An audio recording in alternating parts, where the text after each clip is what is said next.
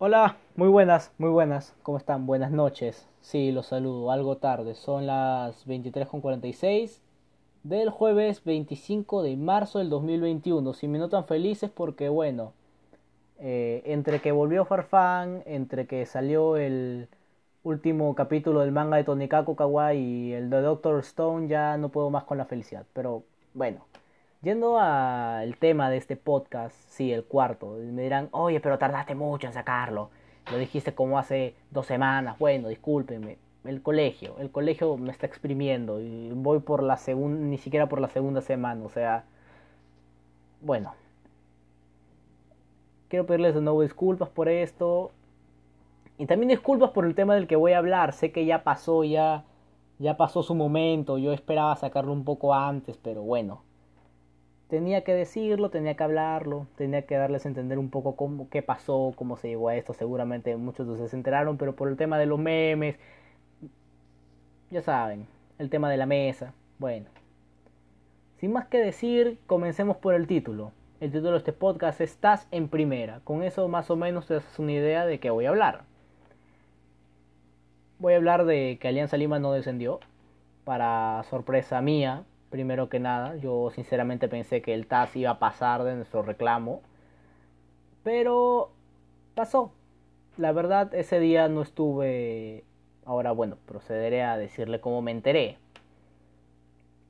Era el jueves. Jueves 18, 17. Temprano, 6 de la mañana. Me desperté, me lavé los dientes, todo normal. Comí una fruta y agarré mi celular a ver Facebook antes de salir y vi que salía un, un comunicado de la Liga 2 que decía el TAS ha declarado procedente el reclamo de Alianza Lima, por ende el club Alianza Lima ya no es parte de la Liga 2, sino es parte de la Liga 1. En ese momento me quedé... ¿Qué? Sí, porque para sorpresa mía y de posiblemente medio mundo, Alianza Lima, su, su reclamo había había sido aceptado por el TAS. Y bueno, pero ¿cómo llegamos a esto? Porque, o sea, yo, muchos dirán, oye, pero yo dejé Alianza en segunda. ¿Cómo volvió a primera? ¿Qué pasó? Bueno, ahora llego a esta parte. ¿Cómo llegamos a, esta decisión? ¿Qué, ¿Qué, pasó? ¿Le dieron su sobornito al TAS? ¿Le dieron su panetón de alianza? ¿Forsyth puso plata? No, no, no. Se los explico pero cabe recalcar que no soy ni abogado, ni tengo un magíster en derechos, no, no, no, solo voy a hacer algo recontra rapidito. Y bueno, resumido, si entienden. Bueno, cuando descendió Alianza Lima, se manejó la, primero la posibilidad de que no haya descenso. Porque eso lo ventiló la, la, una de las una señora del fondo blanco azul, Laura algo, no me acuerdo ahorita, que le mandaron para que firme, porque ya habían llegado con un acuerdo con el Grau, con Yacuabamba y ellos también, con Stein, para que este año no haya descenso, o sea, que firmen, que firmen para que la cosa es que no haya descenso. Ya, pues la cosa es que eso no se dio porque, bueno, que roche. Ahora, cuando se consumó el descenso de Alianza Lima, cuando el descenso ya se consumó, Alianza perdió con Hualcayo 2-0. Ahí es donde viene el tema de que Alianza Lima saca el tema de que Carlos Stein le debía dinero a sus jugadores, no, habían pagado, no les habían pagado. Bueno, en un club chicha como Carlos Stein, que puedes esperar? No te van a pagar puntual, obviamente. La cosa es que en la regla de la federación estipula que cuando un club incumple con esto, primero se le da una sanción económica luego se le da una sanción económica más fuerte y a la tercera se le resta puntos. Entonces, este era su tercer strike de Stein. Por ende, se le debía restar un punto, o dos, según, según lo vea la federación. Y de esto se estaba agarrando el fondo blanquiazul para tratar de mantener Alianza en primera y tratar de arreglar un poquito el año horrible que nos hicieron pasar todos los hinchas y fueron a reclamar a la federación. Pero la federación los choteó. Le dijo, no, lo siento, su reclamo es improcedente. Váyanse de aquí. No tienen nada que reclamar, no hay fundamentos. No, Carlos, ustedes, perdón, Carlos Stein no tiene una ventaja deportiva sobre ustedes, porque, o sea, según el reglamento es eso, o sea, es un club que si no paga tiene una ventaja deportiva.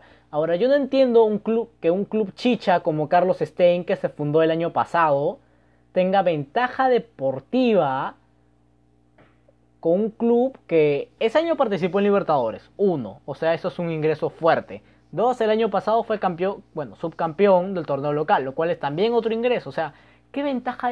Y tres, es el club más popular del Perú. O sea, ¿qué ventaja deportiva tiene un club chicha contra uno de los, de los tres grandes del Perú? Ninguna. Por eso la federación declaró improcedente el reclamo. Pero Alianza, bueno, Alianza usó la, la carta prohibida, el TAS. Sí, bueno, si le suena el nombre es porque ahí fue Pablo Guerrero para que traten de apelar su sanción por el tema del dopaje y eso. Pero ya no nos debíamos del tema. El TAS o el Tribunal Arbitral de Justicia Suizo, algo así. Tribunal de Arbitraje Suizo este, es el máximo ente en cuanto a leyes en el deporte. O sea, no hay alguien superior al TAS. Lo máximo, lo máximo en cuanto a ese tema es el TAS. Así que Alianza apeló al TAS. Este, compró un contrató los servicios de un abogado y fue a juicio allá contra Carlos Stein, contra la federación. Y ustedes me dirán, oye, pero ¿qué hace la federación metida en los asuntos de un club? No se supone que si es asunto de un club solo se ocupa el club. Pues te explico, compadre. Este, Carlos Stein es un club en el que nuestro presidente, Edwin Lozano, invirtió dinero.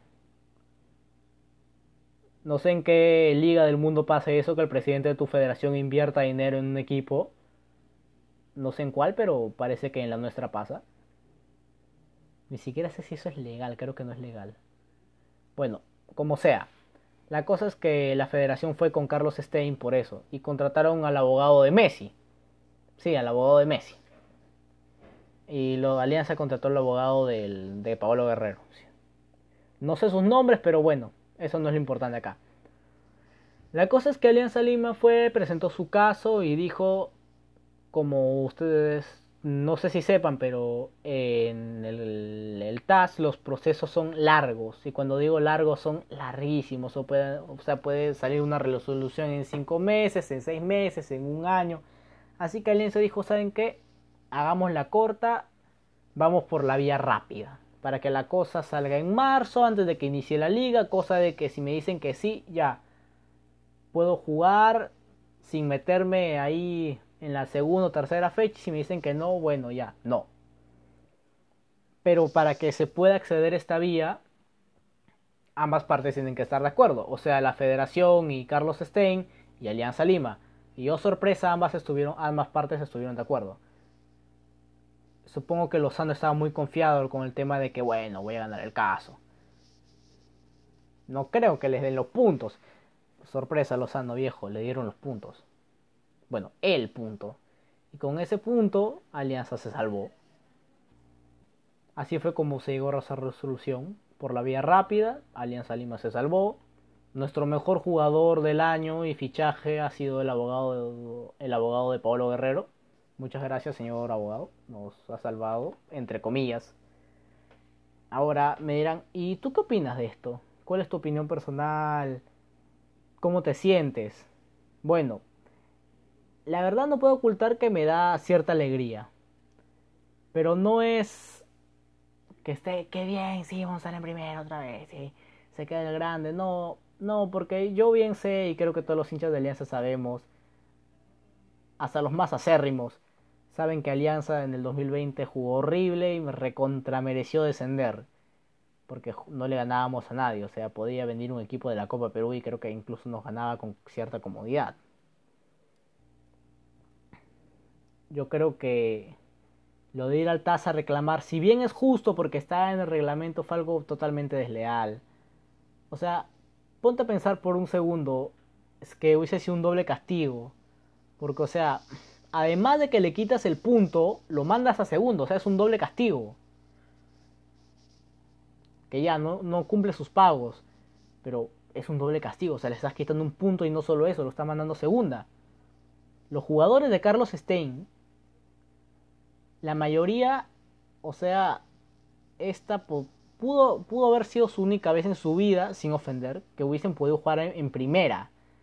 Ahora seguramente deben estar preocupados buscando, no sé, algún contrato en otro club de segunda, en algún club de, de arriba, de, de media tala para abajo de, de primera, o algún club de segunda, o incluso de Copa Perú.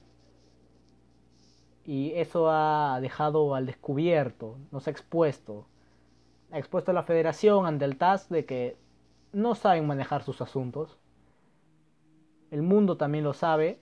En, eh, acá la justicia peruana en nuestro propio fútbol no puede hacer nada. O sea, si no puede hacer nada con la política, con ese tema, menos va a hacer algo con el fútbol. Si no puede hacer bien las cosas en los temas importantes, no, obviamente en el fútbol no va a hacer nada.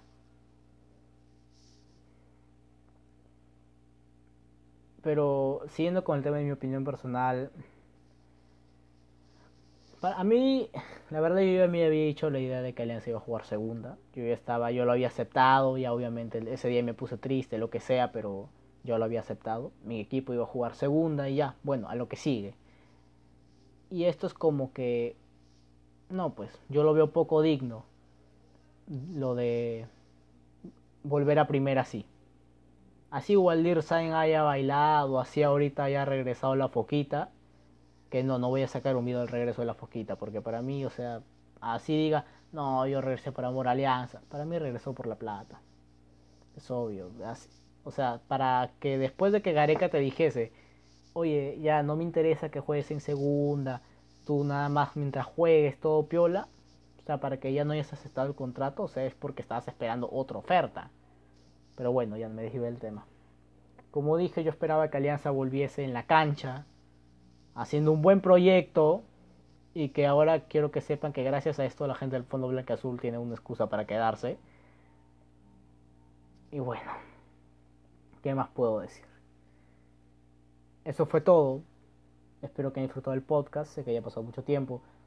El próximo video que haga, bueno, podcast que haga, no sé por qué digo video no sé cuándo vaya a ser, pero espero que estén muy bien. Espero que hayan hecho sus tareas. Y nada, cuídense y hasta la próxima. Un placer y buenas noches.